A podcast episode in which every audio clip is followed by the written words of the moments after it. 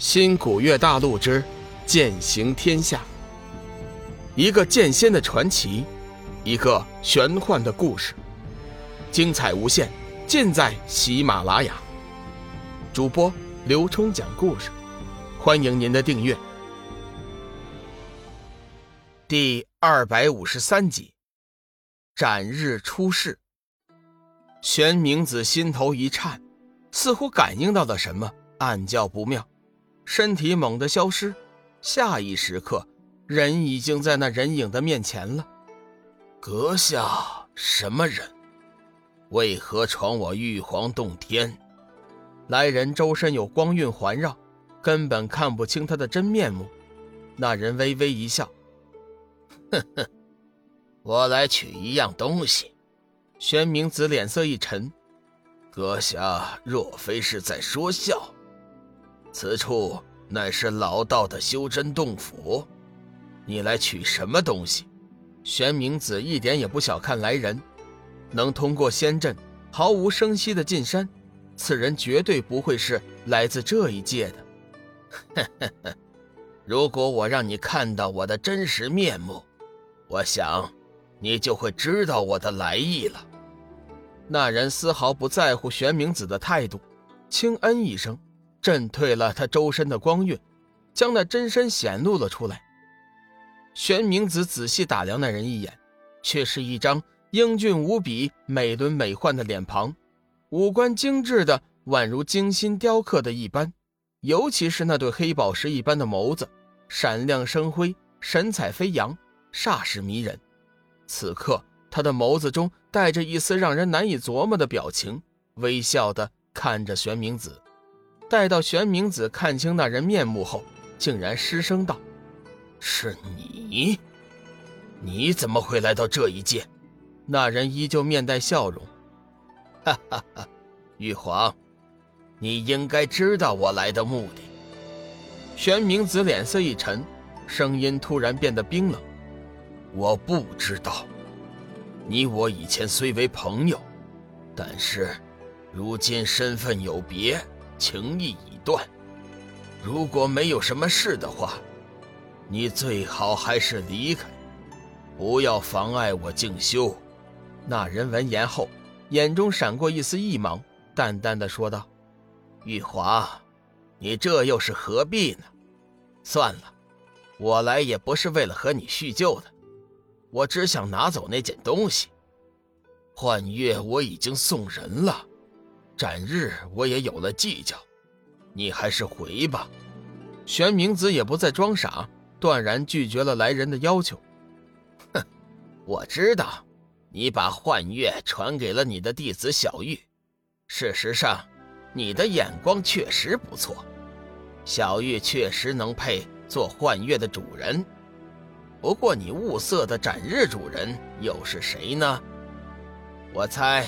你不会是想把那斩日仙剑留给你另外一个徒弟龙宇吧？那人似乎对玄冥子的情况极为了解。玄冥子冷声道：“是又如何？当初师尊既然把双剑传给了我，我自然就有权利寻找新的传人。幻月和斩日乃是情侣剑，只有双剑合璧，使剑之人心意相通。”郎情妾意，才能发挥出最强的威力。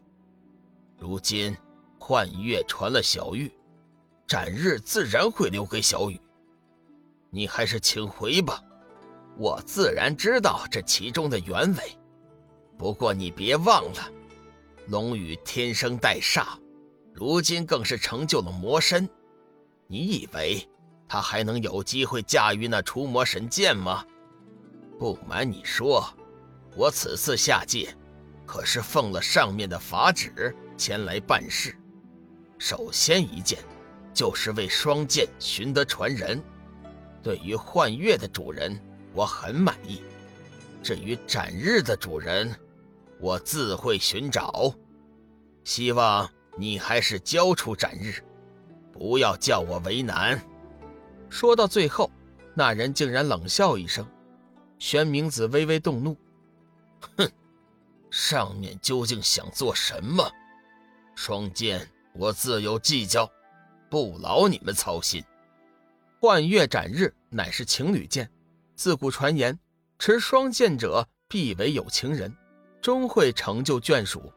如今幻月在小玉身上，加之玄冥子早已知晓了小玉和小雨已成爱人，他怎么会让人生生的将其拆散？我知道你的意思，但是这是上面的命令，我也没办法。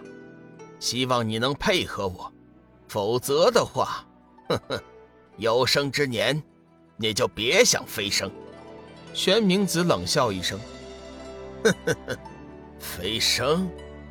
你以为这么多年过去了，我还会在乎那所谓的飞升和天道吗？”修仙如果到头来修得连人性都没有了，我还不如不修。我再说一句，斩日我是不会给你的，你走吧。那人突然狂笑一声：“哈哈哈哈哈哈！你还是这个脾气。看来师尊说的对，你永远都是玄冥子，再也成不了玉皇真人。”说完这句话之后。那人猛地口念剑诀，一道光华闪过，斩日仙剑竟然冲破了玄冥子设置的禁制，飞了出来，盘旋了片刻之后，被那人收进了眉心。师尊传了你剑诀，玄冥子脸色一沉，呵呵，不错，师尊早就告知你的为人，所以下界前已经传了我收剑的法诀。不得不说。你还是那么的固执，有事在身，我就不多留了。希望你好自为之。话音刚落，不等玄冥子再说话，那人便闪身消失不见了。玄冥子叹息一声，自语道：“唉，孩子，希望你们不要被命运所控，你们要大胆的追求自己的幸福。”一阵清风吹来。玄冥子无比落寞地离开了山巅，脸上挂满了愁云。斩日仙剑的出现，将会再一次为小雨和小玉这对苦命鸳鸯带来新的磨难。他们最终会幸福吗？玄冥子进入洞府，盘腿打坐，静静地等待着十年之期的到来。只有那时候，他才能维护小玉和龙宇的周全。龙宇和天魔的激烈打斗依然在继续，两人周身魔焰滔天，百里长空乌云滚滚，天地间一片黑暗。